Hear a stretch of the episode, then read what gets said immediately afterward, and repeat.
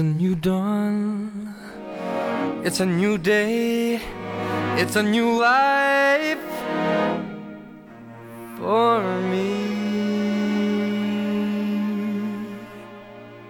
And I'm feeling good. 大家好，欢迎收听新闻电台，我是你们主播洛克西。大家好，赵鹏。 大家好，这是雪雪。哎，今天主持人只有我们三个啊，另外两个都 偷懒，人心怎么就散了呢？真的是，可能是因为大家点赞点太少了。这个大家多多点点赞，我们就更多的嘉宾和主持来了啊。其实今天的这那个嘉宾呢，我们之前也来过哈，是聊过日本的大漠。嘿，大家好，我是大漠。哎，之前聊日本的时候聊的全都是一些奇奇怪怪的一些脏事儿哈，但今天的聊的还比较正经，因为今天来了我们第二个嘉宾。大家好，我是康康。哎，今天康康也是来聊一聊啊，就是这两个人凑在一起，其实就变成了一个非常有脑的二人组，就跟他们一起玩，尤其玩剧本杀的时候，非常的厉害。咋、啊？对，大漠基本上属于那种玩狼人杀、玩那种血染都不让上桌那种人，就他太贼太坏了，基本上跟他玩就被他骗，所以就基本上大家都不爱跟他玩，你知道吧？哦。但是呢，因正因为如此，包括康康也是这个推理小说的这个作者哈。或者说这个有时候会写一些剧本杀呀，对吧？然后现在也是编剧，所以他也会很会编故事。所以今天给我们带来都是一些故事。就这俩人嘴里都没实话啊！对，基本上是这样。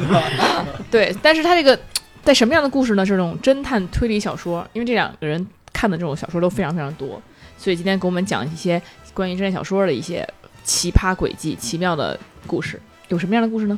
行，那我先给大家讲。就我看过一个我觉得最离谱、最扯淡的一个轨迹，呃，一一本小说吧，一本小说。那个小说当时噱头贼大，就是说日本一口气有两百多个人全在密室中被斩首了，斩首了，斩首了，头被砍下来。这是本日本小说，日本日本日本的推理小说。嗯，就就两百多个人被斩首。这两百多个人，有的是在跳伞的时候，旁边还有几个跟他一块跳伞的玩伴，然后在空中跳到一半，叭，头突然没了。还有的人，哎，是坐在出租车上，正正坐着出租车呢，出租车前面还有别的，还有他朋友的乘客坐着坐着，突然叭，在出租车上头没了。死亡笔记吗？对，就反正头全都没了。然后就是说有，这是是人为的，人人为的。就就你就觉得很难是一个人为的，然后这时候这然后这时候他们侦探有还冒出一个侦探联盟，侦探联盟就调查发现说日本有个邪恶的组织叫做侦探教，不叫做密室教，这密室教专门完成密室杀人，然后这两百个人全是在密室中被斩首的。哎，不是说那个跳伞跳伞的时候死，对跳跳伞，但它两边全是人嘛。就算是一个广义密室嘛，他们叫做空中密室哦，就没有人能够就是说隔空给你杀掉，对，所以也算是个密室，对对对对对对对，就反正这么一个情况，然后就问这个密密室教的凶手是怎么杀掉这两百个人的？嗯，怎么杀的呢？我觉得这种离谱的故事就不不让大家猜了吧？对，就是真相就是这个密室教是一个大的邪教，这个邪教里面的信众很多。然后，所有这两百个被杀的那个被害人，他们全都是密室教的信徒。他们认为死在密室之中，你的名字就能被大家永远的记住。所以这两百个人全是自杀。然后那些在他们旁边坐镇的人，全是在做伪证。就这些人也都是密室教的信徒。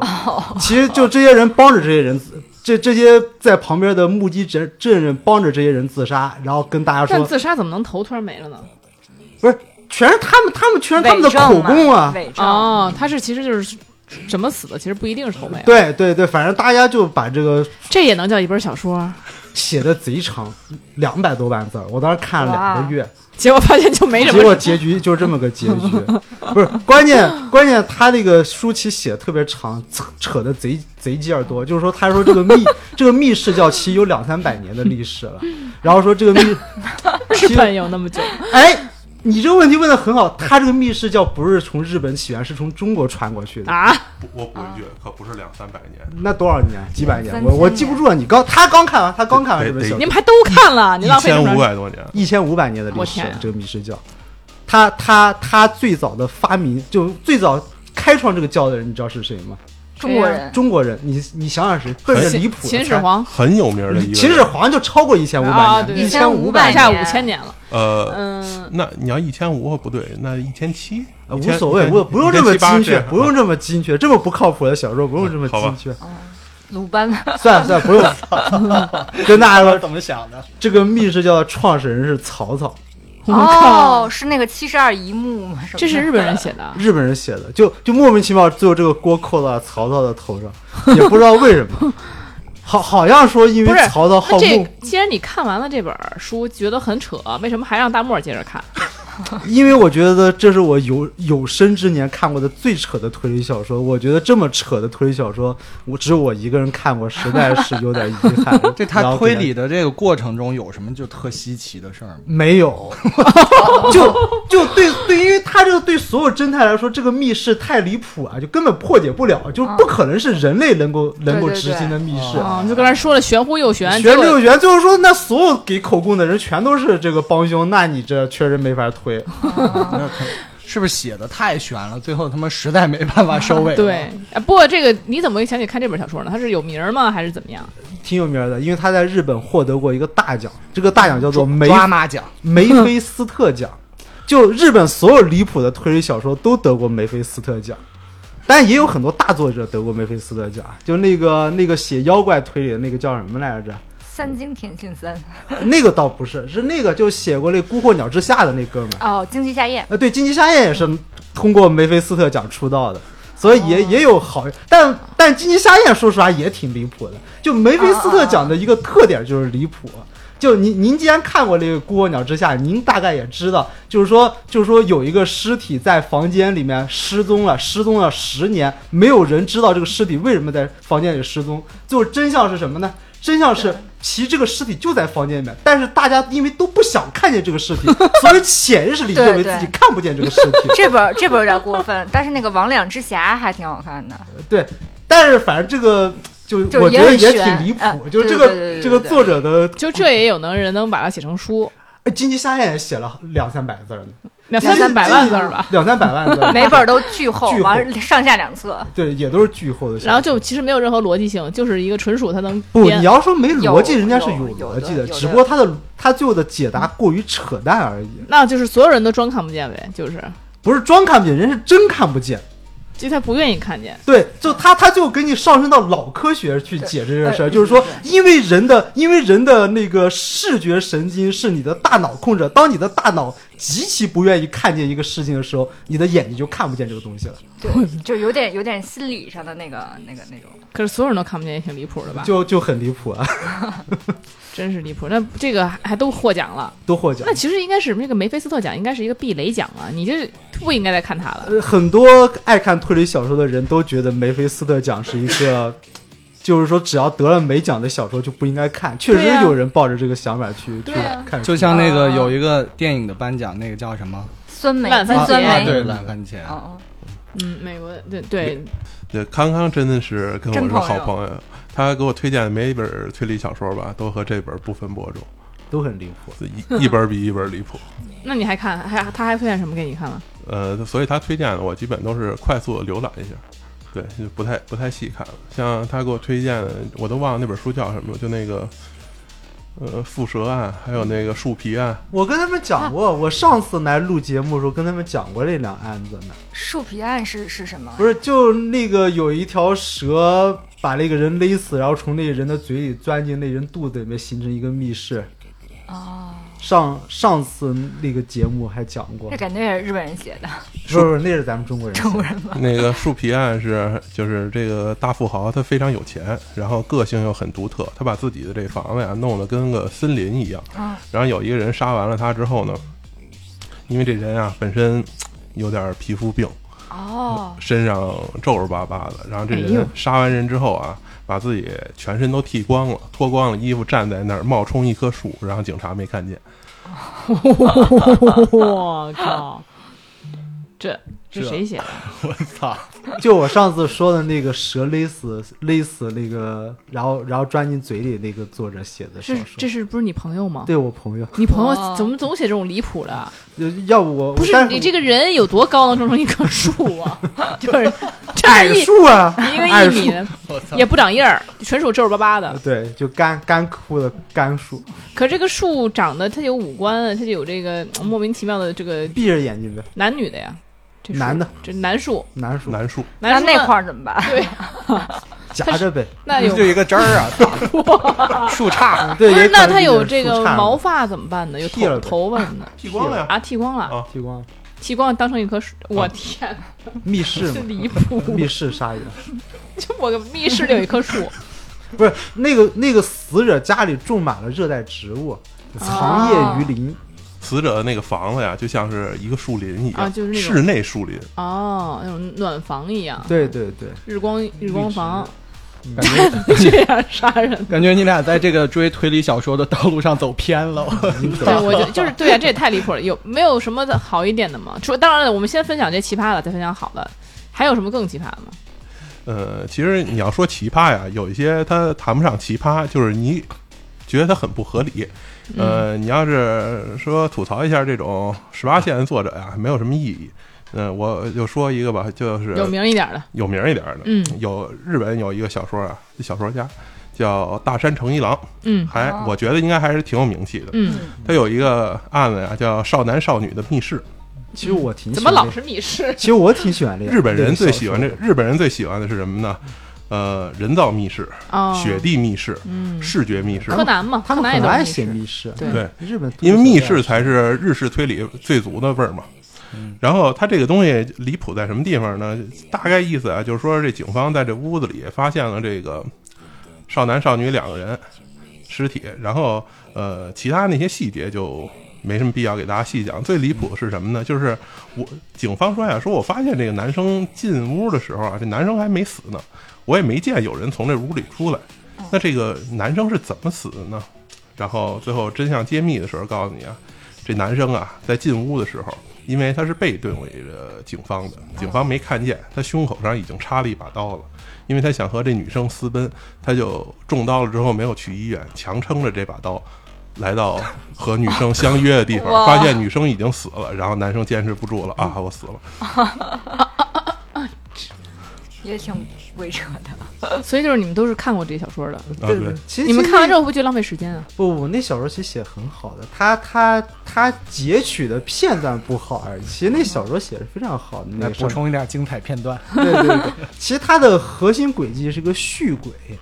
就它为什么叫少年少女的密室？就是说，其实那个警方是搞错了两个人的性别，其实就哦，就就你比如说，呃，那个警方有一次走在路上，就看到一群男的，呃，围着那个一个男孩儿女孩儿，然后说那个谁是王大漠，我要把王大漠揍一顿。然后这个时候，你看 看见一个男生挺身而出，挡在女生面前说：“我是王大漠，你们有什么事儿冲着我来。”然后说这个这个女生的名字叫洛克斯，对，洛克斯。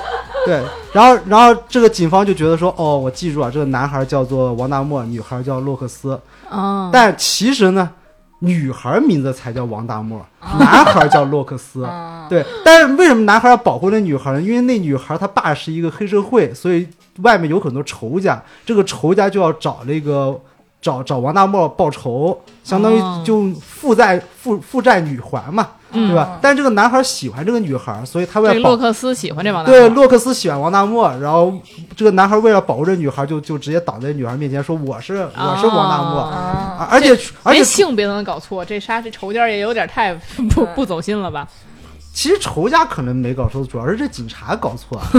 是呃，他他实际上是这样，就是是因为警察搞错了，所以让警察了密室警察这个侦破呀就有一点问题，就觉得这个事儿不应该是这样的。所以哦在整个弄的时候弄混了，就因为说白了，他们认为应该是男孩被杀了，对你你说你说我是一警部，你是一小警察，是不是嗯应该我说什么你听什么呢？嗯我说你给我监视这栋房子啊，这谁谁在里头呢？嗯那你是不是就觉得谁谁应该在里边？嗯嗯对，是这样的。它其实有一些小轨迹都设计的不错，但是它不能把所有的事儿串在一起。就是说，其实他这个换名字这轨迹还不错，就是因为有一些人的名字他就是比较中性，我听不出，我没办法从名字判断你是男是女。对，就你说王大漠这名字听着特别像个男生名字，但女生也可以取这名儿。行，啊，不，他这个就就就就说的复杂一点，就是大概这个意思。嗯但实际上是怎么样的？实际上他不愿意把所有东西都弄好了，所以最后就变成了啊，今天这儿的故事。哦，嗯，所以我其实还挺喜欢这推理小说，就我觉得设计的是有精巧之处的。但他要写的太离谱，你也推不出来呀。关键是，就他让你推出来的，你还看啥呀？他就让你推不出来。但你就完全最后得到的答案是跟自己思考那个过程完完全觉得我对 我操，哦推他妈想了个屁呀！我对呀、那确实挺浪费时间的。，哎但但是就是你们看推理小说都会想凶手是谁吗？当然会了。嗯，会想你在比如说你在看一些就现在的警警匪片的时候，啊，你会想哪个是卧底，哪个是什么？你会这样想，肯定会啊。啊但是有的人就直接在图书馆借完书之后，就给他第一页就写上圈上，这是凶手。对对对对对，它它实际上分成好多不一样的写法，就是像刚才说这种算是比较老派的那种了，就所谓向读者发出挑战嘛。他以前书出版的时候，在大概六七十的这种部分都会加上一页，说到这儿所有线索已经给出了，说亲爱的读者，你已经可以有足够的证据判断谁是凶手，是如何杀人的了。哦，还有这种这这是这种比较老派的互动式的啊。对啊，对。但是之后呢，现在不流行这样，当然这样写也比较费劲，因为这样写我还要在想线索怎么设置，有一些东西你看到，有一些东西你没看到，我怎么才能让你证明这件事？嗯，现在大大家大概率都是脑电波杀人，体验派感觉呃，不是，就是 呃，我不知道你是怎么杀的，嗯呃，反正。就给你编个办法出来吧，要么就是我知道是你杀的，但是我不知道你怎么杀的。嗯。那讲道理，你其实如果我是一警察来说的话，我根本不在乎你怎么杀的，哪怕说你会穿墙，你进来这屋杀了人，是一完美密室，嗯。但是我这屋有摄像头，看见你杀人了，那抓你就完了嘛。嗯，所以现在这种，因为它很费工费力，基本已经没有人写这样的推理小说。就是互动式的那种。对，也谈不上互动吧，就是这种挑战派的。嗯嗯嗯嗯其实严格来说，本格推理都算是这种古典的推理，就本格还是比较嗯，可以就自己推出来的。对对，本格我觉得还是比较那个公平的。嗯，对对对，读者来说信，息是哎，那有没有这种叫你们印象很深刻的这种比较复古派的这种类型的小说？比如你们给我们讲一讲，让我们感受一下他的推理的这个过程。那让他先说吧，因为我喜欢那人，他天天 diss。我没意思啊！你不是说那个你那那那不是叫现在就不是古典三巨头吗？我觉得康康没有什么资格 diss diss 任何人，因为他太喜欢的都是离谱的。那康康说说一个吧，不是他比如说他喜欢奎因嘛？我觉得奎因，我奎因我没我没有讨厌奎因，我觉得奎因挺好的。奎因有一些确实是没有那么好，但是奎因最大的好处是什么呢？他的犯罪逻辑是合理的。嗯就所谓犯罪逻辑合理是什么呢？就是是这样，就是我可以说做一个完整的计划把你杀掉，也可以说。呃，或或者说我做十个计划，每个计划你有百分之十的概率死，看是哪一个计划让你死这都是随机的。但是不管是哪一个计划让你死，你最后的这个死状一定是我预期中的那样。啊，不能是像康康说的那样。康康刚才在车上给我说了一个 说斩首的故事，说把你的头砍掉之后啊，你这个头和我没有头的身子在。有一定概率连接到一起，然后我我的头呢能控制他的身子跑出屋，把门锁上。你这不是在跟我开玩笑吗？哦，这是什么？那那也是一个日本获得梅菲斯特奖的作者写的一本小说，那个作者是那个作者叫北山猛邦，以是以、哦以离谱著称的一个作者，就就他那那是不是新的作者？就这这些年，五年新新新啊新这种小说有人看吗？这不是哎呦有人这不是侮辱大家智商吗？他写了好几本呢，七八本，他的每一本就一部一本赛一本的离谱。就我刚才说的那个是好像是叫做进进城系列的一一套小说，就是说那个密室，就是说那个密室中有一个 A 的无头尸体和一个 B 的脑袋，就相当于有大漠的无头 大漠的没有脑袋的尸体和我的脑袋。这个房间、哦相当于房间是两个死者，嗯但是这个房间是间密室，就说这密室怎么形成的呢？就刚才他解释说，因为有个凶手把我的脑袋和大漠脑袋都砍掉了，但砍掉的过程中，我的脑袋不小心叭的一下掉到他的神脖子上经连接上然了，后，然后在那一瞬间掉上去，一瞬间我的神经跟他脖子神经接住了，然后我的头就控制着他身体，叭叭叭头跑跑进了一个密室里面，把门一锁，然后结果一锁完之后，突然脑袋啪嗒掉下来，两个都死了。我靠！就这个我确实推理不出来，这个你很难推理出来。这个是我觉得谁也推理不是推出来。理吗？是推理 是推理。我这个我觉得康康就你是不是就贼着那个获奖的那个看？我操！研究过一段时间那个梅菲斯特奖，我靠，这种这种读者看了不打人吗？很想打人，他有粉很想打丝吗？有有粉丝，有有有北山猛邦是有粉丝的。我天哪！他他还有一本更离谱的小说，呃，叫叫什么我也忘了，但但他这个动机就是说，就是说一个凶手杀了一堆人，然后说为什么杀这些人呢？因为因为他们当地的那个土壤酸性比较强，然后要把人的尸体埋到土里，增加土壤的碱碱性。这是一种就是灭霸的思维，对对就是我要那杀人以维护不是，这不是灭霸思维，就是说你为什么不买化肥呢？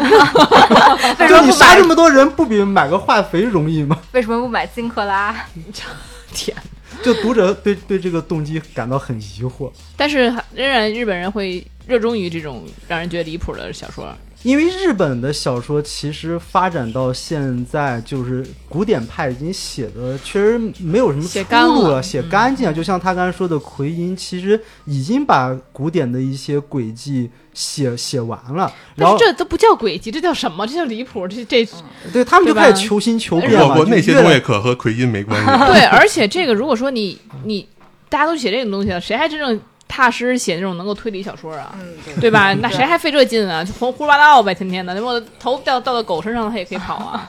那推理小说现在本来就是生存环境不好嘛，就现现在你说赚钱赚最多的畅销军，他我觉得他读者和赚的钱应该比所有写推理小说人加起来都多吧？那也不能硬往喜剧上转呀。对呀、这什么、啊？哎，那你为什么要 diss 他的奎因啊？我很好奇，他奎奎因能有哪点能够比这还离谱？哦，我我我对奎因的要求肯定是比这要高嘛。哦，为这样什么的，这样对对，因为因为你先介绍一下奎因，奎因是什么样的一个作者？就黄金年代，就推理小说黄金年代有三大家嘛，就三大家叫做三巨头嘛，嗯。一个阿加莎·克里斯蒂，就啊大家应该都听说过，对阿婆，然后一个是叫做约翰·迪克森·卡尔，就专门写密室的一个小说家，哦。然后第三个就是这个奎因，哦。艾勒里·奎因。然后奎因是以那个逻辑流著称，就他他的小说就以那个推理逻辑严谨而著称。嗯但但是我我在路上其实我也跟他吐槽了一下，我说奎因他是那个犯罪逻辑非常严谨，就是用刚才大漠的话说，犯罪逻辑严谨，但是他生活逻辑其实不严谨。比如说呢？就就我刚才在路上我去跟他讲的，就是奎因最出名的一本小说叫做《X 的悲剧》。嗯。X 的悲剧，嗯，X 的悲剧，它它里面就是说有一个案子，就是说有一个死者上了一辆公交车，然后掏钱包的时候被钱包里面一个扎满毒针的软木塞，软木塞，软木塞，对，软木塞，软木塞。给给给毒死了，嗯。因为那个塞子上插着很多毒针，嗯。然后后来就是说，就是说凶手是谁呢？就经过严密的推理，就是说因为车上的那个这这趟公交车上的乘客特别多，然后人挤人，谁都有可能往他身上放入那个软木塞软木塞。对，但是就是说，那个侦探推出说只有一个人是唯一可能的凶手，嗯，就是乘务那个那个售票员。为什么呢？嗯说为什么呢？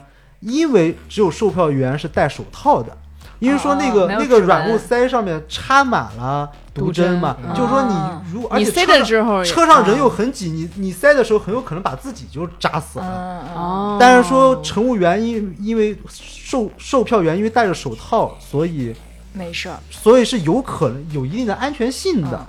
哎，你真的不能插破手套吗？但是但，我就我就有这个东西啊。，这东西本身确实不是特别合理，但是我倾向于是什么呢？这个我倾向是这个翻译造成的问题，就是你比如说有这么一种东西，我不知道应该怎么翻译，我它是一种一种针状物，那我只能把它翻译成针。我倾向于可能是软木塞上扎了很多这种带毒的小刺儿，哦，这样相对来说你就觉得合理很多了。对，就你觉得这刺儿扎不透手套是吗？对这个再怎么不合理，也比那个你的头发塌的对身体对对对对对那，那都能写成小说，我都离谱。那也写很厚吗？也很厚。我天哪！日日本的作家都写都很厚，哦我也不知道为什么，可能因为是连载是，呃对对对，连载水水字，水哎，字数。嗯，那那为什么大漠喜欢奎因呢？你喜欢的，比如说某一部小说，你最喜欢的是什么情节呢？呃，我其实是之所以喜欢奎因，你真要说特别喜欢哪一部，好像还真没有。我为什么喜欢奎因，是因为奎因的这种写小说这种方式，当然好多人接受不了。我比较喜欢这种，就是他真是把犯罪当一个工作来做，就是他很严谨，我不跟你赌概率，你就是你比如说我杀完了你，我我的计划是你的头往右掉，所以怎么怎么样。那就绝不能出现头往左掉的这种可能。啊，你不然你说有的人他做出来的那种轨迹就是，那你说我杀完人，万一你这头没掉下来，那我后头这些计划有什么用呢？那不白做了？我不能赌你的头往那边掉吧？我觉得这就挺离谱的，就是太不严谨。就是专业杀手呗。呃，就就是经过深思熟虑吧。嗯对，而且好多人的那个呃，因为每个人对推理的认识不一样，就拿我来说，我认为说这个密室是干什么用的？密室是增加警方的侦破难度的，同时所有犯罪者的终极目的应该是脱罪，当然除非你像什么反人类、反社会，咱说啊。犯罪艺术家，我的终极目的是脱罪，就说白了，这人我把你杀了，你不能把我警察不能把我逮起来，不能定我的罪。，他会想伪装成自杀，尤其是因为密室，他人没有人会可以杀他，对吧？对但所以说这个，如果说这个案件看起来他不像是个自杀，本来一看就是他杀，你弄一密弄一密室，是不是脱？裤子放屁了。对，就有一点对，而且你像经常有一些为了追求噱头，我在密室里杀了一个人，然后我给你送电视台送了一段影片，知道这人吗？这人我杀的，啊，来抓我吧。那我根本不需要研究你这密室怎么弄的，抓你就完了嘛。啊是你杀的，那就我抓到你了；不是你杀的，抓完了审你呗。就是一个重视逻辑的那个，对，对对对对对，那就其实你把把就是那么着费劲弄一密室，然后让人来抓你，这确实是没有逻辑。这个人不知道在干嘛，嗯，对吧？一般是那种那种反社会的，就是我就我就说是我杀的，或者说我给你寄个信，那他不搞密室了，就纯属就是折磨这个人，然后大。家最开始还在这些东西上试探，就是最开始像什么钓鱼线、钢琴线，大家玩腻了之后，嗯开始给你弄一些心理密室，什么我藏在门里啊，嗯我从门后阴影出来啊、这种就实际上有点给你打擦边球。万一你说我要看见了怎么办？啊，对，万一我要我要看见怎么办？那大部分日本但是这个还算你勉强能接受的这种程度。嗯，再往后，大家就越来越不讲基本法了。比如说呢，这个连接神经算一个吧，嗯你要不你给大家讲讲塔的故事？哪个塔？天使降临之塔。这一听就离谱。那那那也是我一朋友写的推理。你朋友真不行，你 这我我很多写推理小说的朋友，其你实其实朋友叫什么？这儿这儿我还必须得打断一下，他他那个故事啊还不错，对啊，那个推理手法呢呃，也不能叫推理手法吧，这犯罪方法吧也也还行，但是他有个最大的问题是，他忽略了一些东西，让你觉得这件事儿不行。就是说白了，如果你要告诉我这种说法，你得给我一一一点相关的线索。就你比如说，我租了这房子一个月没人住，和我住了一个月，哪怕我再干净仔细打扫，这两个房子给人的感觉是完全不一样的。嗯，但我觉得还行。你说一说，我们评判评判。嗯就是这个叫什么“天使降临之塔”，他说在一个很蛮荒的乡村，对吧？嗯你就甭管这乡村是什么年代，反正就是很蛮荒的乡村。然后这村民呢，出于信仰、宗教信仰，修建了一座高塔。这个塔非常非常高，而且这个塔呢，既没有可以攀爬上去的工具，就没梯子，嗯。然后这塔塔下面也没有门，就它就是一个纯纯粹的一个高塔。你可以把它想象成一个烟囱，嗯，就它中间是中空的，明然后就就修了这么一条大烟囱，嗯。叫做塔，但其实是个大烟囱。然后突然有一天呢，哎，有有村民路过这塔的时候，闻到这塔里面好像有腐臭的味儿，嗯，然后仔细一看，哎呦，因为它这塔有有有墙缝嘛，往里一看，哎呦，好像里面有个尸体。不是塔还有缝儿，还能往里看见东西，呃这是塔我怎么记得是连门都没有。流出来了吧？啊，那就血流出来无所谓，那就血流出来，啊我我是血从墙缝儿流出来了呃从底下流出来了。啊，从底下流出嗯，来。对，就就这塔还是一就个没地基，头空塔，对，就呃，不是它那个你墙垒的墙缝肯定还能渗血嘛，渗血是说得通的。啊，对，但这不重要，就我主要反正没看见过房子渗血，对，反正不重要，就反正就是发被感觉发现了。感觉里面有尸体，然后 然后就说那那怎么办呢？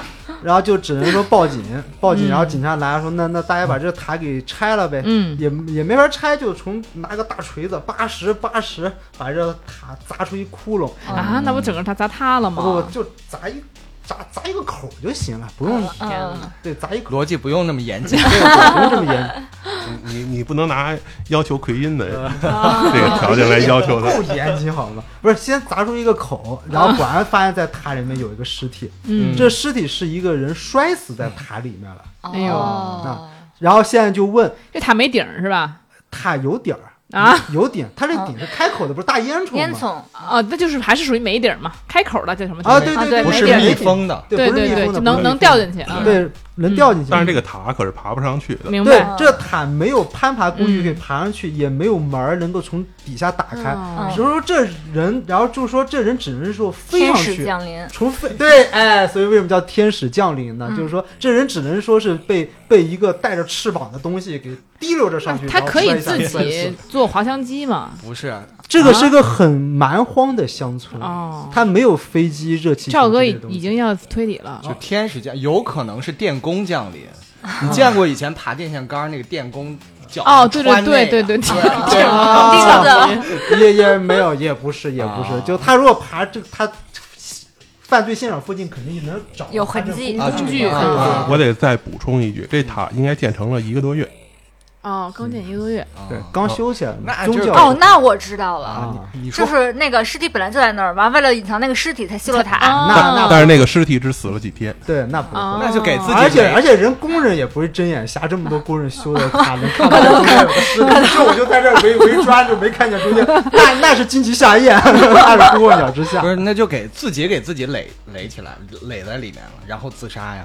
哎，你这就比较你你别着急，一会儿我给你说哇塞，赵哥这另外接一个故事。近了，哎，不是赵哥其实已经算是正确答案了。他自己给自己垒起来，垒的场高塔。不是，他肯他是工人之一，哦，哦，就等于他垒到其他上面其他工人人家有那个安全绳下去了，他悄悄躲在上面没下去，就自杀了。其实也不叫自杀，主要是饿的，就就摔下去摔死了。哦哦，他没有安全绳，就是他就是忘了，就是他没有不是忘啊，意外，也不是意外，故意的。呃，故意的他，为什么故意饿死自己啊？因为他这不是刚才说嘛，这是出于宗教目的修的塔嘛。嗯他们当地其实相当于有一个算是邪教组织的头儿，怎么又是邪教？我天哪！这这邪教组织头就为了欺骗村民，就是说，你看我们修了一个高塔，然后这个塔是人力爬不上去的，哎，但你突然出现在塔上，你是不是就一下成为这个村民们信奉的那个神了？懂了，哎，他就为了装成神，他就他就结相果成了死人。结果摔死了，啊，对，但是他是失足了，啊失足了，对对对。哦所以我觉得这还说得通，我觉得还算合理。他他这一本书就写了这一个故事，不不，他写的挺长，哦他他有好几个那个案案件的，哦，他其实还有个案件，我觉得也挺也挺不错的。也挺不错也。是跟这个塔有关系。他他所有的案子都围绕这个塔。就就是说，还有一个案子，但是是跟死人恰恰相反，就是他们那个还是那个宗邪教那个组织，嗯他们要继续欺骗村民嘛，嗯他就说我们每年我们要献祭一个活人，我们要把这个哦活人从塔顶扔下去。哦，改思路了，不要不弄神了。对，因为之前之前死了一个人嘛，就后来 后来就给这塔修楼梯圆回来了，对，圆回来了。后来就给这塔修楼梯了。修楼梯就是说我们每我们每年扛一个人上去，然后把这人叭一下往下往扔到扔到塔下摔死他。嗯，献祭通过献祭把这个人献祭给神，那可让是时间长了不堆起来堆满了吗？这塔塔塔里边 但是每次献祭的这个人最后都能活过来，就是说神原谅了人类。哎呦哦哎呦，你说这个邪教组织是不是挺会玩的？挺会玩的，就村民是不是就更更加信，就是说这确实是被玩转了，嗯哎，就你知道他们怎么做到的吗？嗯我我可以先给你们讲他们整个仪式的流程。啊就首先他们会往塔里面呃掉扔一一种叫做棕棕叶，就香叶，因为这香叶是待会儿为点火准备的。嗯，然后扔完香叶之后。呃，再把这个祭品扔进去，扔进去之后就开始点火，然后这个嗯香叶燃烧之后，就会整个塔就会冒出那个浓哦，浓的就跟烟。烟烟，对，就跟烟囱一样，就这么一个流程是他们的献祭仪式。啊，然后那人就进去了，人就是扔进去摔死了嘛，但最后这个人能够在火焰中安然无恙的又出来，怎么从从顶上出来还是呃，不是从肯定从底下出来了。从底下？啊不是底下没有门？呢呃，，后来修了，啊，这这就那个摔死了一个在，那个洞的那个地方啊，对对，门后来安门了，后来修门了。那还是挺有意思的这本书，像就像是连连续剧对对，连续剧。就就这个邪教组织有好多招，就为了欺骗村民，想出来一招 又一招。天哪，真的太惨了。哦，就他从门里出来了又，对，就他怎么能够从如此高空摔下去而不死？嗯我们现陷入了那就是那个粽叶里头肯定有什么东西，哎，还真是，他们俩怎么都能猜这么离谱所以？人家智商高。我天哪！但但其实那棕叶就普通的棕叶，没有什么东西，嗯，就是就是它那个会会隐藏一些什么，也没有隐藏什么。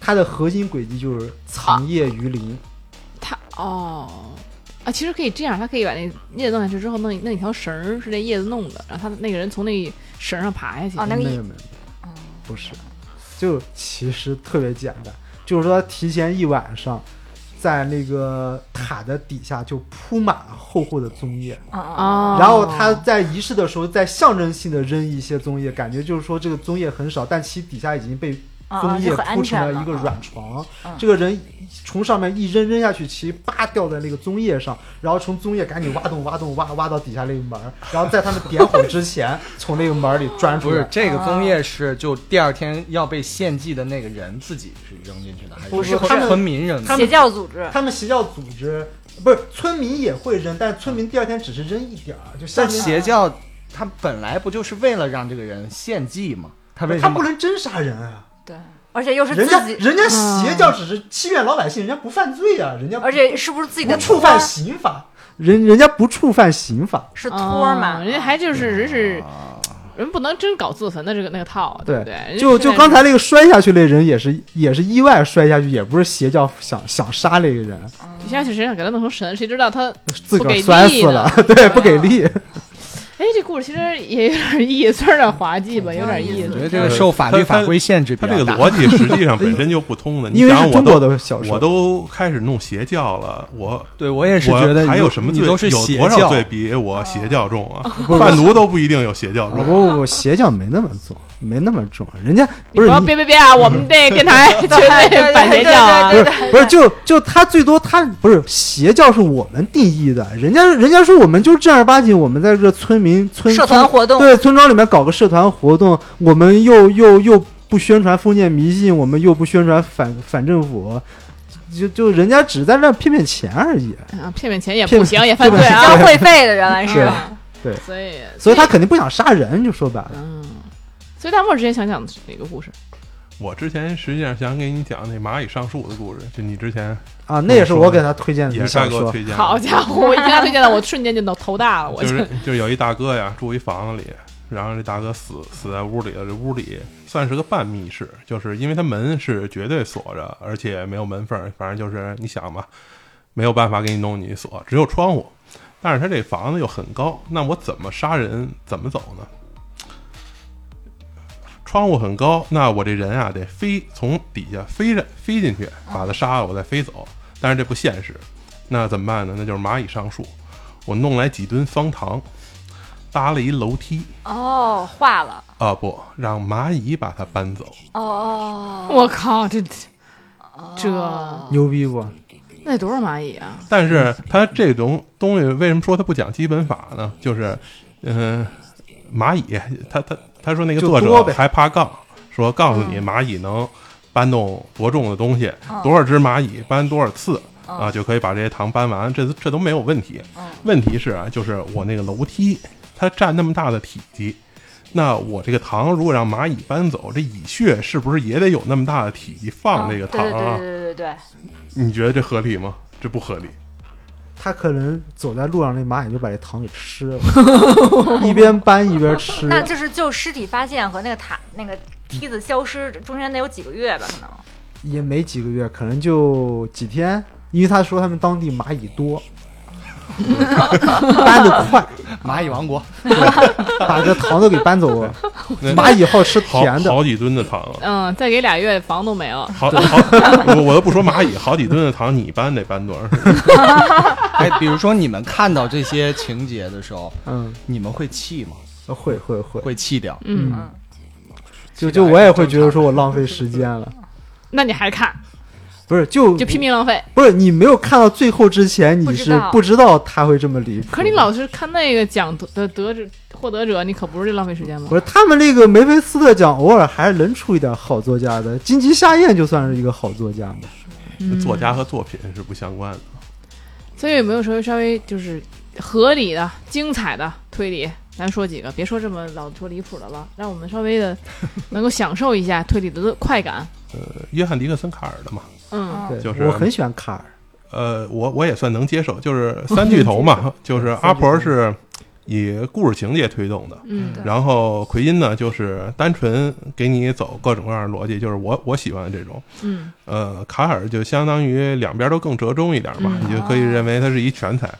卡尔的这个东西写的还不错，而且里头虽然也有离谱的，但是总体来说花儿很多。基本上你可以认为，你看完了这个东西之后，所有的杀人手法都是变体，都是这里的变体。为什么这种本格的推理小说越来越示威？就是因为东西写完了，没有没有东西可写了。我想想，哎，要不要不我我讲那个吧，我嗯那三口棺材我确实记不住，但是我印象比较深的是他那个独角兽谋杀案。我为什么喜欢独角兽谋杀案？是因为我觉得那个故事跟狼人杀特别像，嗯哦，所以所以我很喜欢这个小说，是因为我觉得它有狼人杀情节在。他就说，他就说当时是二战时期，因为卡尔本身他们当时就二战时期嘛，嗯他就说二战时期，然后有一个英国的情报人员，相当于，然后还有一个德国的情报人员，然后那个德国的情报人员还是一个杀人犯，就杀了人，然后这个英国的情报人员呢是要逮住这杀人犯，嗯。而且说这杀人犯手上还有一份机密情报，嗯。但是呢，这个英英国的情报人员不能让大家知道他是英国的情报人员，然后那个德国情报人员，当然大家也更不知道他是德国情报人员。哦，确实是狼人杀，你这讲绕口令儿呢？就是好人、狼人和平对民，哎，和平民，然后他们刚好坐、坐上一辆飞机，嗯。那个飞机上有一堆那个试图从法国逃到英国去的平民，嗯，然后这个飞机上那个英国情报人员和德国情报人员也都在飞机上，结果飞机失事了，掉到了一个岛上。嗯，嗯我没记错吧？掉到一个岛上，掉到一个岛上，然后说这个岛发信息说只能说第二天才有船队来救他们。嗯然后在这一晚上，这个时候大家就发现说，哦，我们这群人里面有一个德国情报人员和一个英国情报人员。嗯，然后我们大家就肯定我们要保护了一个英国情报人员，嗯然后找出这个德国情报人员。嗯然后这个时候就有人喊，其实我觉得更像是阿瓦隆，其实应该叫阿瓦隆，不应该叫做狼人杀。就有好人会为了挡刀，就好人说我是那个英国情报人员，哦而且说我已经知道那个德国情报人员是谁了，哦但是我不说，我希望这个德国情报人员自己跳出来。然后结果当天晚上这人就被杀了，就被刀了。啊，就被刀了，然后刀了之后，大家就得猜凶手是谁，然后以及这个被杀的人到底是不是真的是这个英国情报人员，还是他是冒充的，哦就这么一个故事。好看应该。哎，听着不错。对，对对，最后的，什么结果？别别别你们剧透琪琪可以去看看那小说，我觉得小说写的很精彩。就就我觉得我我非常喜欢卡尔的一点，就卡尔的故事引人入胜。就嗯奎因的故事，我说实话真看不下去。就奎因的故事特别干，对，哦就是嗯呃，因为现在不管是小说啊还是影视作品啊，它都有很多这种标签来分类嘛。但你也知道，很多时候它那个分类啊，你感觉它好像分的是有点问题的。嗯，就是当然，因为每个人认知不一样。你比如说，在我来看，呃，虽然阿加莎也是三巨头之一，在我来看，它只是有推理元素而已。它那个作品，对它本本身并不能叫推理作品。当然，可能是因为跟我更偏好日式的这种推理有关系。阿加莎那个本质，在我感觉它更像是一个有推理元素的悬疑作品。嗯，呃，包括就是你拿经典的《东方快车》来说，实际上就是这样。嗯呃，我觉得最呃，但你看日日本人他自己都起名叫本格，呃所谓本格就是意思就是我这最正宗嘛，嗯。意思就是什么是推理呢？就是挑战派算推理，嗯。呃，有一点脑洞的我也勉强算算你算吧，其他的就是要么为什么说不带玄幻吗？畅销呃那那变格就别说了，嗯。呃，设定推理也是可以接受的，就是说我给你接受一点设定嘛，就只要你这设定不离谱就可以。就某一个时期，它会某一种，比如设置一种设备啊，或者怎么样，这是也算是本格了，是吗？呃，也呃也也也算嗯，就哪就现在大家都很宽容了，你克隆我都可以给你算作本格里了，嗯啊，就是他们那就叫新本格啊，对，嗯不别别别新本格，新本格比社会派还低。啊，就为什么社会派的在这个鄙视链底层，就是因为社会派他真不能算推理，他真的是给你乱搞，什么都有可能。社社会派是有悬疑元素，白夜行那作者嗯叫什么来着？是那是他吗？就东东东野圭吾野圭吾嘛，啊，嗯就畅销君嘛，嗯，对对对，就是那还有那个滑那个滑雪的那个，我那不也是东野圭吾写的？是我都看不下去。滑雪那我看了，就是前前两年新前两年那个新作品。他不是有个滑雪三部曲吗？啊，但但我其实不是特别同意他说的，就人家日本社会派还是有很多非常好的作家的，人家松本清张啊，那都是推理和情节都非常好，包括我觉得阿加莎写的还是可以的。就就你你你你只能说东野圭吾，我觉得他都不叫社会派，就东野圭吾那叫情感小说，人家写的是爱情故事，就悬疑小说嘛。对悬疑爱情故事，对啊。对，就嗯你你因为社会派，你不能叫做社社会派，人家还是地位很高的，而且人家日本当年也是社会派出了一大批大师的，那个松本清张啊，还有那火车那个啊，对对对，宫部美雪啊宫部美美雪雪都都是写的很不错的。一版算吗？英版新太郎啊，一版新太郎就不太算了，一版新太郎这个我都不太知道怎么给它分类，他那真的不太好，就他他就是写小说，人家就可能就叫写小说。这个就看每个人是怎么认知的。就因为我这个条件比较苛刻，所以我归到推理作家里的就很窄。剩下的就是你说他是不是好作家还行，你说他是不是好作品挺好。你问他是不是好的推理作品，我有点给你说不上来。嗯，那你们比如说像康康的这个想法里面，比较好的推理作品有没有可以给我们讲讲的？啊，我刚才讲那个独角兽谋杀案，我就蛮嗯喜欢。对对对，把它讲下去。啊，讲完吗？要剧透吗？嗯因为我我觉得其实没必要，我可以把把几个点给你大家讲，然后看大家如果感兴趣，可以找找这本小说嗯，。他最后就是就死了这一个人是吧？啊对只死了这个，他只死了这一个啊，就人，认认认对英国调查对员，但它里面那些人每个人还真的是有挺多事儿的，嗯就就其实真的有点跟那个狼人杀特别像，就里面有女巫，就有投毒的人。哦就那个女巫呢，就是说她她觉得自己看出来谁是德国那个情报人员，嗯然后她试图投毒把那个人给毒死，就她真的有毒药，她真有一瓶毒药，嗯结果毒错了。倒没就没毒死人，就反正后来证明他认为毒的那个人也不对，就就就很复杂，因为他最后中间反了好几次，包括、嗯包括有一个人，就大家都认为是有有嫌疑的，包而且整个推理逻辑都能把他给扣死，就说这个人一定是那个凶手。嗯但最后还能反过来，就是说这个人一开始大家都以为是好人，但后来往后发现说可能其实是个坏人，但到最后再反转说真的是一个好人。哦 对，包包括那个谁是那个藏到最后的那个英国调查员，其实都都都藏了很久。就那个英国调查员和德国调查员两两方最后都藏藏的特别久。嗯，就那个这真挺有意思的。嗯，那期真的可以看一下。嗯，而且最后那个德国调查员的身份其实挺出人意料的，就嗯反正我觉得很少人能猜到那个最后的真相。其实这才是有意思的。你一下猜到了，对吧？你就没意思了。对，但他又合理，就他又说得通，就是说你你以为在场，就我把在场的每一个人我都怀疑怀疑了一个遍，嗯但我都没有怀疑到那个真正的德国调查员的身份。哦，这么一说好像也有人剧透了哈。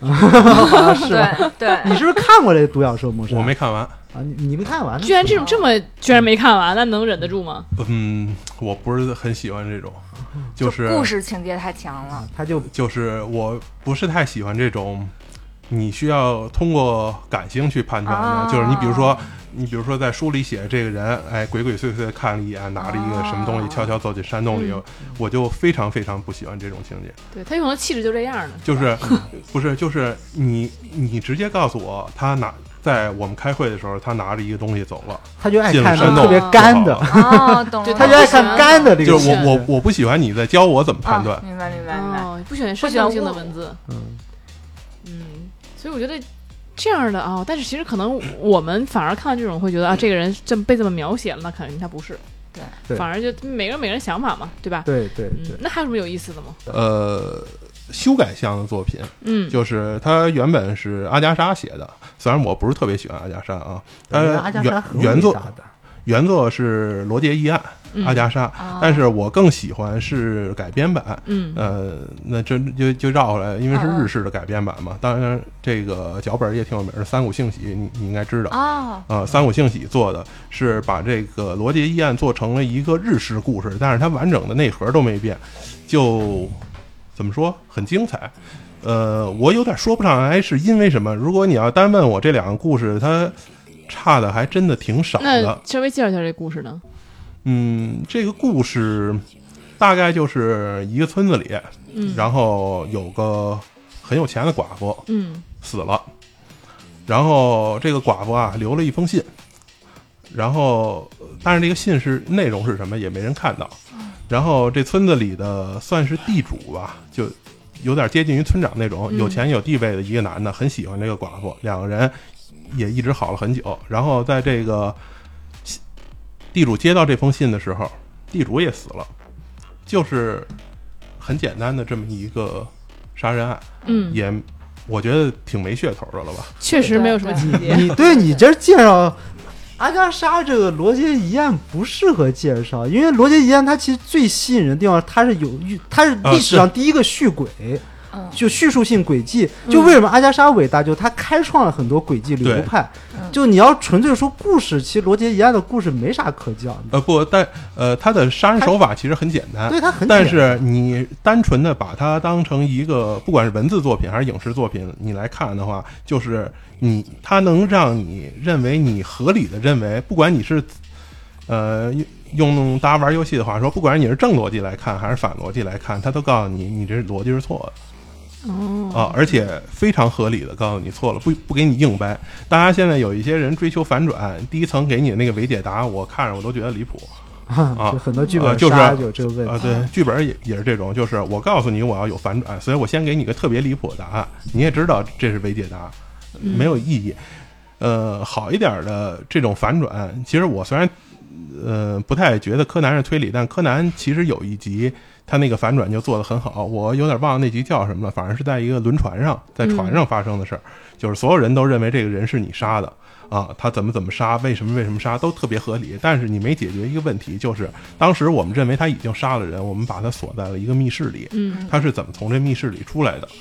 啊，你现在要想他怎么从密室里出来，那我后后的问题都解决，我只要解决他怎么出来的就行了。然后后现在告诉你啊，这密室他就是出不来的，嗯所以人不是他杀的，应该是别人杀的。这种反转就比较合理。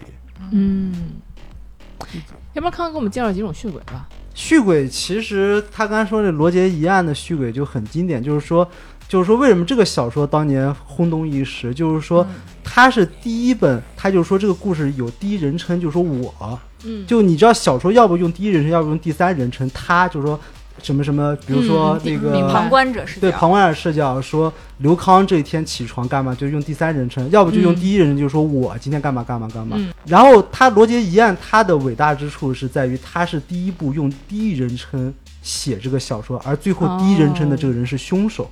哦，这就这就到当年对读者来说非常震撼，因为读者肯定带入的是那个第一人称嘛对，而且那个那个第一人称一直说，就是说我不是凶手，就他是以破案的那个，对，他是以破案的视角去想，就是说哦我今天接到一个案件，这个案件是一个寡妇在家里什么什么，哦然后我去到了现场什么什么，就他全是第一人称我我我我，然后到最后突然来了一个侦探，然后那个侦探比如说就叫波罗，然后这。他还用第一人称，就说这这个时候我看见一个呃光头的一个小英国胖子出现在我面前，这个小英国胖子自己介绍说他叫他的名字叫波洛，然后我还觉得哎，我觉得这个波洛还挺靠谱的，波洛不是比利时人啊，吗？无所谓，无所谓，就记不住，记不住。然后，然后就是说，哎，我觉得，我觉得这个波洛应该能破案。然后我就问波洛，我说，呃，你认为这个案子的凶手是谁？结果波洛忧伤的看了我一眼，他说，我认为凶手就是你。就你知道，就当读者读到这的时候是很震撼的，尤其是尤其是在哦。一一九三几年的时候，对而前面完全就不知道，对。对，确那对，就像就有点像禁闭岛的那种反转，哎，嗯。没错没错，就就读者读到那个一刻，突然毛骨悚然，说我是凶手。哦。就就那种感觉。听起来很有意思。重点在于它前面所有的技术都非常合理。对它逻辑也说得通，对哦。你，你就是你能隐隐约约的觉得可能是用什么样的方法，但是你还不确定，你也没有证据，嗯。你只能大概确定有这么一个人，这人他该大概是用什么样的方法，嗯。但是你没有想到这些证词本身是有问题的。嗯，因为是我从来自于我，对，对，后来后来日本日本这这个这个推理小说在续轨上，他们又做了很多更新。嗯。比如说，我还看过一本推理小说，我觉得写的比较好的，叫做《贝塔的悲剧》，还是叫什么啊，对，的悲剧？是这个，是这个，贝塔的是悲剧。贝塔的悲剧，对他，他比如说啊，他说有 A、B、C、D 四个人，他说他首先用 A 的视角讲一下这个故事，然后过会儿他用 B 的视角讲一下这个故事，然后用嗯 C 的视角再讲一下故事，再用 D 的视角再讲一下这个故事，然后。然后通过这四个人的视角，你会认为凶手应该是，比如说应该是 B，嗯但其实最后告诉你凶手应该是 A，为什么呢？因为 A、B、C、D 四个人是同一个人，但但是啊，你先先别急着着急，他有解释，因为说这个 A 是一个女人，B、C、D 是三个男人，这 B、C、D 三个人都爱这个 A 这个女人，A 先嫁给了 B。日本的日式的习俗是，女人嫁给男人之后必须要冠男人的姓，嗯所以 A A 嫁给 B 之后，A 的就改名，就比如说之前 A 叫做呃川岛芳子，然后 B 叫做长野什么什么，他 A 嫁给 B 之后，A 就改改叫长野芳子了。嗯。然后过段时间，他又跟 B 离婚了，跟 B 离婚之后，他又嫁给了 C，嫁给 C 之后，他又冠了 C 的姓，所以他又开始叫做呃半泽芳子。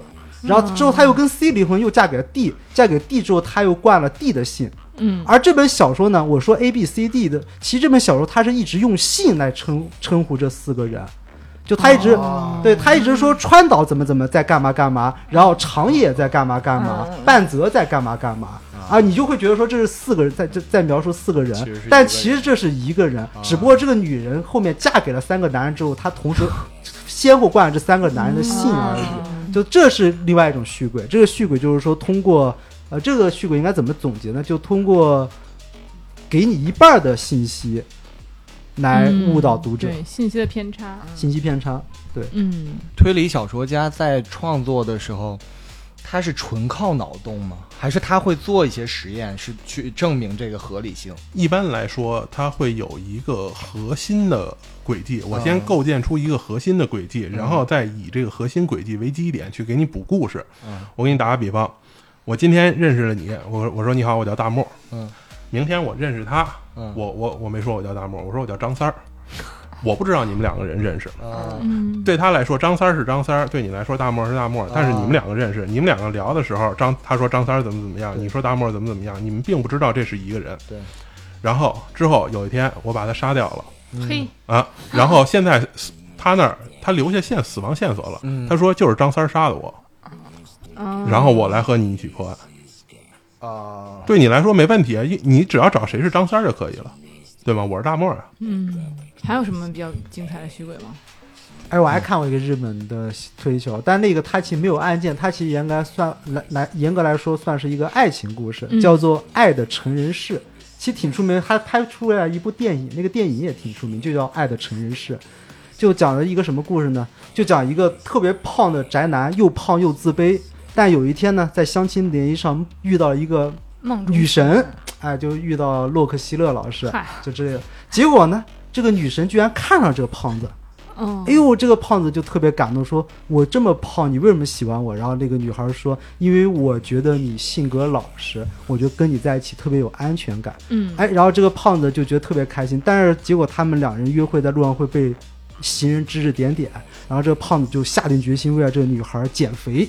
嗯，然后三个月之后，哎，镜头一转，已经变成了一个很瘦的年轻小伙，帅小伙，就真的减肥成功。呃，应该不止三，可能半年吧，半年吧，反正就反正他真的下定决心开始减肥，然后变成了一个帅小伙。嗯然后这帅帅小伙就继续跟这个女孩在谈恋爱，而且他很感激这女孩，他说如果没有你的话，我不会变成今天这么优秀。嗯所以不管我变成什么样，我对你的感情都不会变。但是结果呢，他的感情其实发生变化。就他变成帅小伙之后，他在进了大城市工作，然后在大城市里面遇到一个嗯，算是企业老板的女儿，啊，真正的白富美。然后这个企业老板的女嘿，这话说的，洛克希勒也，洛克希勒算白美吧，就不富。嗯然后另一个是一个白富美，嗯对然后这个白富美就开始对这个帅小伙对他展开追求啊，然后就说：“哎，你看你长得这么帅，条件这么好，你干嘛还非得跟你原先那个？你跟我多好呀！”嗯，哎嘿，坏人，哎，这个这个时候，这个小伙子内心就动摇了。但是他还会跟那个那个女的说：“他说，但是没有他的话，我不会变成现在这么优秀的我，嗯所以我还是不想放弃他。但嘴上虽然这么说，身体却很诚实，就该跟那个对男人嘛，该跟这个白富美约会，还是继续跟着白富美约会。但是呢，就在圣诞节那一天，嗯。他想起就是说曾经承诺这个就前女友，应应该算是前女友已经是前女友了。，对，就是说，呃，脚踏两条船嘛，也谈不上前女友，嗯不知道。他就想起说，圣诞节他承诺过这个女孩要陪他一块儿过圣诞节，嗯。他突然有点良心发现了，然后他就跟现在这个白富美说，他说对不起，我还是心里面放不下我之前那个那个女朋友，然后他就去跑回那个嗯两人约定的那个哦圣诞、圣诞场，然后到这一刻的时候反转了。就他当他看到那个女孩在那个圣诞广场的时候，他向那个女孩跑过去的时候，叭，跟另外一个人撞在一起，跟他相撞的一个人就是故事一开始那个胖子，啊，就等于是说那个胖子和这个年轻小伙其实是两个人，哦，但是他通过这个叙述，就这个小说通过这个叙述，去让你以为这两个人是同一个人。哦，哦，你明白吧？就其实那个女的跟他已经分手了，跟那胖子分手了，不是，就啊？当这个男人脚踏两条船的时候，这个女孩也在找下家，哦，哦，明白了吧？就他最后其实告诉了一个残酷的事实，就不要老是以为只有你们男人会 会干这些事情。精彩！洛克希勒太厉害这 这也算是一个续轨，就是说，其实他是又又跟胖子的交往，又跟这个帅小伙交往，是吧？他其实已经看出这个帅小伙到大大城市之后有点变心了，所以他就赶紧找下家，相当于。哦就他等于一边跟这个胖子在相亲，在勾搭着，另外一边他其实也没有完全放弃这个帅小伙。实际上是那个帅小伙是先的，那个胖子是后来的。没错。哦，但是他整个故事却是先讲胖小伙的那个开始，哦然后再跳到那个，哇，好，很不错哎。哎，叫《爱的成人式》。你们其实哎，但是没人死这里边。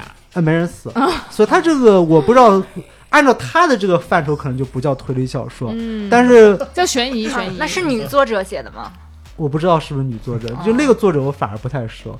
但我我其实是先看的电影，再看的小说。那个电影叫《爱的城市》，你们可以搜一下那个电影。那个电影很拍的很好，就拍的拍的不错，而且那个女主角就是那个我说那洛希勒那个女主角 是那个叫做桥本什么的，应该挺桥本环奈，不是桥本环奈，那会儿她应该还没出生呢吧？对，不是桥好本环奈，早啊老老电影啊。哎，那不，那你原来就这么精彩哎。嗯，挺很不错那个推理小说。哎，你们还知道什么改编成电影或者电视剧这种比较精彩的？你们觉得没有什么太大噪点的？那最有槽点最有名的 X 现身嘛？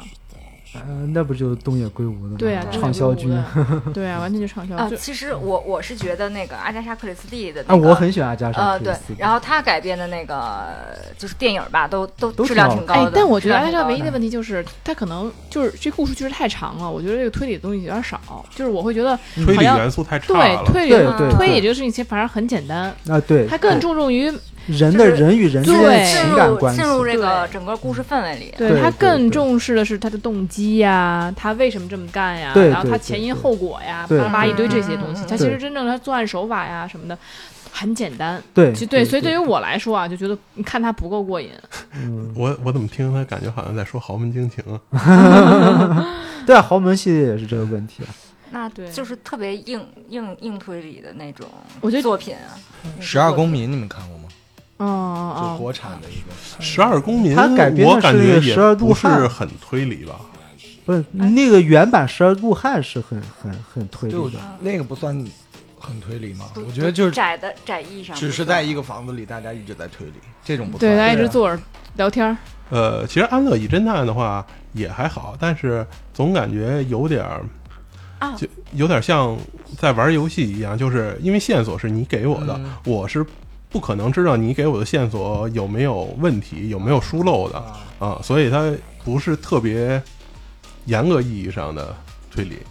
有有一个我特别喜欢的电视剧连续剧，嗯。大概呃半小时四分钟一集吧，三谷呃三呃不是古田任三郎哦，古田任三那也啊。三谷信息写啊，的对对编剧，对对对对古叫三田任三三三谷幸喜古田任三郎也国产好像还有个翻译叫《绅士刑警啊对对绅士，刑警是哪国的啊？日》，本日本的日本。特这一这一别好听能是别的国家的吗？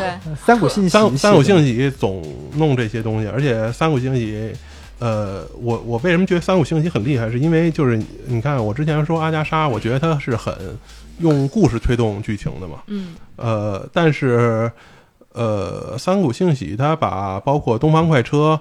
包括这个罗杰议案，他都做了这种日式的改编，你看起来就很像那么一个日式的推理故事，而且看起来好像很合理。包括那个东方快车，他之后还做了一个后传，就是这些人是如何谋划的，啊，就是你感觉，反正挺有水平的吧。嗯嗯哎，东方快车算是最经典的吗？嗯是吧？最有名的吧拍了无最有名吧？对，但我觉得也不算阿加莎最经典。阿加莎其实还是写过非常多好的，就他那个 A B C 谋杀案我更喜欢，其实我更喜欢他的 A B C 谋杀案。那还是挺有水平的。什么样的情节呢？哎，那故事也特别有意思。他就他他其实就是说啊，呃，有个凶手跟波洛发起挑战，菠萝，对波洛他发起挑战，他说说我给你一本那个火车时刻表，还是叫什么表，就说你猜我要杀谁。结果发现第一个案子是在一个叫什么 A 镇的杀了一个姓 A 的 A 的人，人比如说阿里亚之类的，无所谓啊，我瞎说，我因为记不住，就把阿里亚杀了。然后下个人在 B 镇杀了一个叫贝特的人，嗯。哎，然后那个波洛就说摸清规律啊，说这是一个连环杀手，他就以这个 A、B、C 这个姓氏作为杀人杀人手法，所以那个波洛说，所以我认为第三起案件应该会在一个叫做 C 的城市去杀一个首字母为 C 的人，嗯。然后然后他们就赶紧去在 C 城市找，哎，真找到一个，比如说叫做。克劳迪亚，我瞎说啊，克劳迪亚，对克劳迪亚有 C 嘛，嗯然后哎，结果他们就想想方设法看住这个 C，结果这个克罗地亚还是被杀了。哎呦，那个波罗说，那那我们得赶紧去再去看去 D 这个 D 的城市去保护那个姓 D 的人，然后他们赶紧跑到 D 的城市，结果在 D 的城市呢，结果这次凶手没有杀姓 D 的人，反而杀了一个姓 E 的人。哎，然后哎，波罗说：“哎，这怎么这个杀的不一样的呢？” 然后最后把凶手一逮，那个凶手就说：“我可能杀错了，就是因为我是在电影院，我这个那个环境太黑太暗，我没看清，我就杀了一个姓 姓易的人。”而然后哎，看起来这事儿就了了，而且合情合理，逻辑上都逻辑都对得上，感觉这事儿就已经结束了。但波罗就越想越觉得这事儿不对劲，然后他最后最后他就推理推理出一个真凶是谁呢？就是说真凶其实从一开始就只是想杀这个姓 B 的人，贝特儿。哦，但是他如果只杀这个 B，他是跟那个 B 是有直接的那个利害关系的，因为他杀了 B 之后，他能继承贝特的一大笔遗产。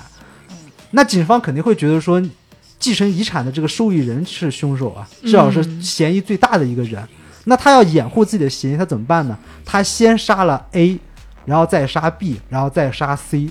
他让让警察觉得说我是一个随机的杀人凶手，然后警警警方就觉得说，那那我既不可能找那个 A 的 A 的利害关系人，也不可能找 B 的利害 B 的利害关系，也不可能找 C 的利害关系人。我可能只只是想找一个神经病，就这凶手可能是个神经病，是一个无差别杀人狂。嗯，但是其实没有想到，凶手真正想杀的人只有 B 一个，他是为了掩护他杀死 B 这个动机而多杀了 A 和 C，然后最后到 D 的时候他就无所谓了，因为他其实并不想再杀人，他真正想杀的人已经干掉了，而且他已经想办法把自己藏起来了，所以最后他就无所谓再杀不杀 D，他就随机的再随机挑了一个人杀，至于这个人到底是首字母有 D 还是有 E，他就无所谓了，哦就这么一个案子叫 A B C 谋杀案。那可是把这个人抓起来之后，他不就已经知道，就是不管怎么样，把他抓到了，他不就继承不了遗产了吗？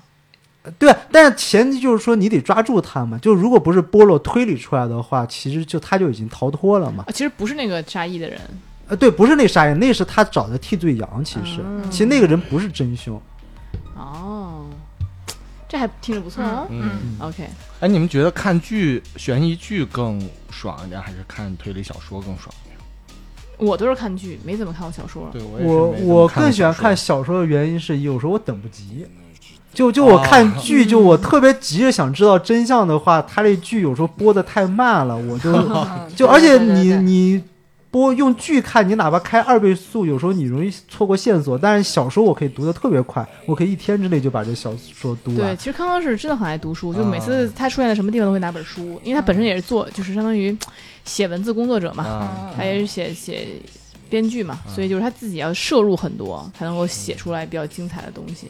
但是我建议你不要再摄入那些乱七八糟的离谱，真的说梅菲斯特，梅菲斯特，哎，你觉得推理小说家会是一个特别完美的犯罪者？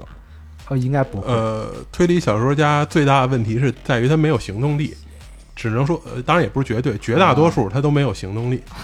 哎那或者你们觉得就是嗯按照书上写的这个犯罪方法去杀人，真的可行吗？肯定不可惜。我觉得这不是行动力的问题，那塔确实是不可行。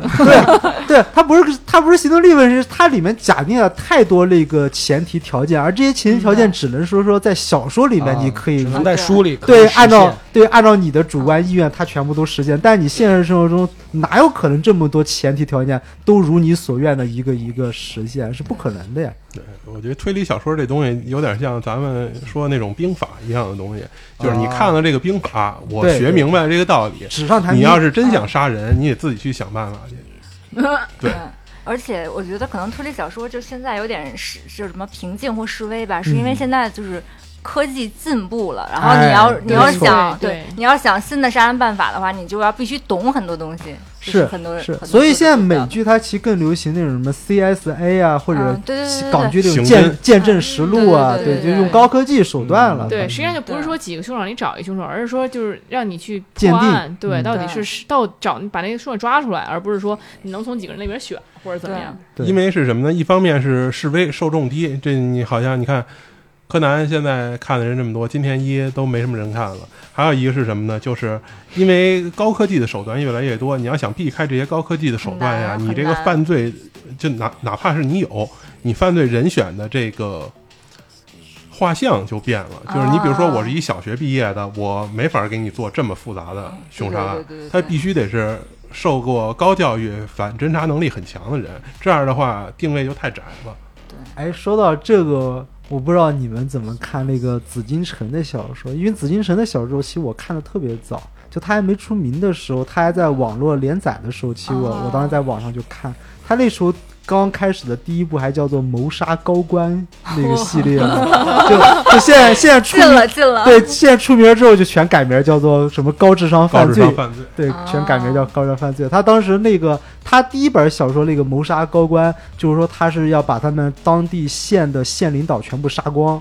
哦。但但他里面就用到，他说就是说那个那个凶手他用了一个高智商，就是说那个路口两个路口全都有监控摄像头，他要想办法如何让监控摄像头拍不到他的情况下去进去杀这个人，但是那两个监控摄像头又是二十四小时在录像的，就他就实现了这么一个犯罪轨迹，就是说一个二十四小时录像的监控无死角的一个监控摄像头，他如何进入小巷里面去把这个官员杀了之后再逃出来，还不让这个摄像头拍到自己。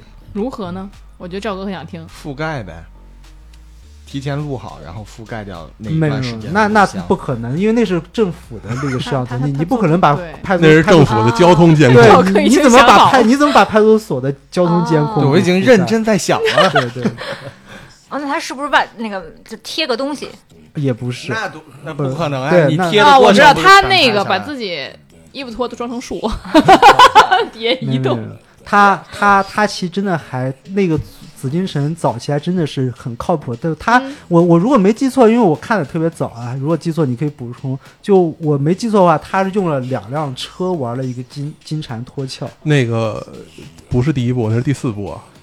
那个是工商局的故事。啊，无所 那第一那第一步他是怎么怎么躲过来摄像头的？我有点记不住。第一部他躲摄像头的几个方法，一个是骑电动车哦啊，就是不走机动车道；哦，哦，这叫什么？还有一个不是吧？不是他不是他最开始进小区的时候是装成送外卖的进去的。啊第二个是什么呢？就是他是这样，就是呃，因为警警方是怎么调查的呢？就是问所有的出租车司机，呃，就是当时还没有这个滴滴呢啊，说你们接没接到过去？你比如说去东坝路的乘客，然后你现在告诉我没有，但实际上我是怎么弄的呢？我跟我跟你说，师傅，我要去东八路，嗯。等你快到东八路，我假装接一电话说啊，你不在啊，那那那那那我不去了。啊。啊，那那师傅您给我停边上吧，然后等于我我确实没去东八路，对吗？嗯然后我再从那儿我我再腿儿过去，哦，那其实师傅也应该知道有一个要去东八路的，就只不过这就这个其实是可以被推警察推出来的，应该。呃，就是因为他是这样，就是我呃，警方认为你想杀一个人，你总不能住人家小区里，住人边上吧，嗯，对吧？那肯定他这人死在东八路上了，我得去找哪些车经过过东八路，对对对对哪些车在东八路停过，哪些出租车去在东八路，然后我找都找了，发现没有。啊哦，，它实际上是也不算特别完完善的逻辑，但是只能说算是个方法，因为他没有把话给你说圆。对，因为我那小说其实看太早了，我其实已经记不住了。但我当时读的时候，我记得他还是用了一些挺靠谱的办法。那个是那个一零他要年左右想腿儿，的小说，他直接就拿一个便携自行车，然后那个放车里，然后就就在两站两两站前面停，然后再骑骑过去不得了吗？他是个挺会，紫金陈是个挺会写故事的人。他一开始先用大噱头给你吸引过来，就是谋杀高官嘛。就比如说他这个谋杀高官，最开始简介怎么跟你说的呢？就是说说哪个小县城里有一个局长死死了，然后车里还留了一个横幅。说什么呢？就是说我要杀十五个局长，要是局长不够，我就杀科长来凑这数啊。然后哎，你作为一个读者，你看到这儿，哎，这好像有点意思，你就点进去看了。但故事完全不是这么一故事。我之所以杀这局长啊，是因为这局长有枪哦，啊。我杀完他，我你中国不好弄枪嘛哦，我弄了一哦枪之后，你们重点侦查防防范对象都在那些局长科长上了吧？嗯我去弄别人了。嗯，哦，哦，有有意思啊！对，那那时候紫禁城还特别早，就不像现在紫禁城就火了嘛。现在因为那个爱奇艺那几个剧一播出来，剧场对迷雾剧场一波嗯把它给带火。但是那时候一零年的时候，还真是没几个人在网上看过他小说。我我当时一零年的时候，我看他小说，我还真挺喜欢的。我当时还给他留言，我们俩还互相加了关注。我说我说我觉得你这小说写的挺好的，你将来有可能会火。紫金陈其实有点像中国版的畅销君。不是，他其实就是抄东野圭吾嘛，他确实就是呃照着东野圭吾写的嘛。他好多那个小说，我感觉就就跟那东野圭吾啊，那很像这些这些就迷雾，刚刚说这个迷雾剧场，嗯你觉得迷雾剧场这么多部，你觉得哪一个是逻辑上比较通或者比较精彩的？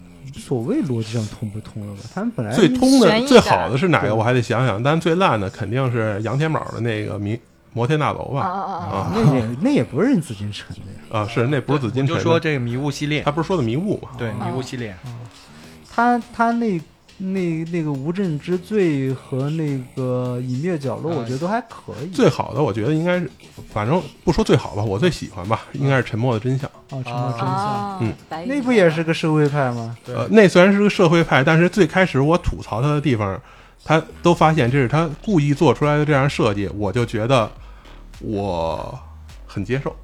嗯你是先看小说，先看剧？那我肯定先看小说，啊，我以前还还紫禁城的粉丝呢。哟，你还是紫禁城粉丝？哎，我一般是看到这个剧特别好看，然后我就去赶紧搜这个是哪个呃哪个小说改编来的，然后就再去看小说。我一般是这样。哇哦，你们都去看推小说啊？都是推小说粉丝嘛？啊，我很少看推小说。我因为我很支持国产推理，为什么我有这么多不靠谱的国产推理小说作者朋友呢？发展的还挺不错。对啊，对当然那我，我喜欢那些作者，你都不喜欢。不是你喜欢那根本不叫推理小说作者好吗？那叫悬疑小说好吗？我我说的不是宁行业，啊，行吧，但是你，就国产小说就是卖版权的，但其实没有太多。嗯，今天真是啊，感觉听完这个大漠和康康讲，真觉得他们看了很多这方面小说，确实是可以说这边的专家了哈。然后呢，也让我们听到了很多有趣的续鬼啊，包括很多有趣的故事、离谱的故事啊，我觉得挺好。今天没来这俩就亏了，嗯，真是对，我觉得这个这期是非常有知识性的，而且就是不是，关键你俩来听不懂。啊，对，对对对，确实确实确实确实，而且就是听着感觉就是在讲故事嘛，一直。其实我还蛮喜欢听康讲故事，康康以后多攒点什么故事来我们这儿讲讲，可以就觉得因为一直以来就是我们电台就是因为大家爱笑、开玩笑啊，怎么讲笑话什么的，就不适合睡前听的。但这期我觉得特别适合睡前听，嗯，对，就是像讲故事一样啊，而且就是值得回味啊，有点小思考啊，有点哎讲的，而且康康很适合讲故事，他可以把这故事讲的很很满。而且我、嗯。我们没有剧透，其实其实剧透很多，还是有几本剧对，我觉得只剧透了那些离谱的，对对对对，东西因为其实大家也不想看的，对。然后以后康康如果还有类似的故事，或者不管是推理也好啊，就其他其实其实康康平时看小说不光是看推理的，他看很多，因为他自己写写编剧嘛，所以他看的东西非常杂非常多。以后有这种类型的好的呀，包括大漠儿带本儿啊，就哪个本儿好啊，都可以给我们来讲一讲哈，有有有机会在。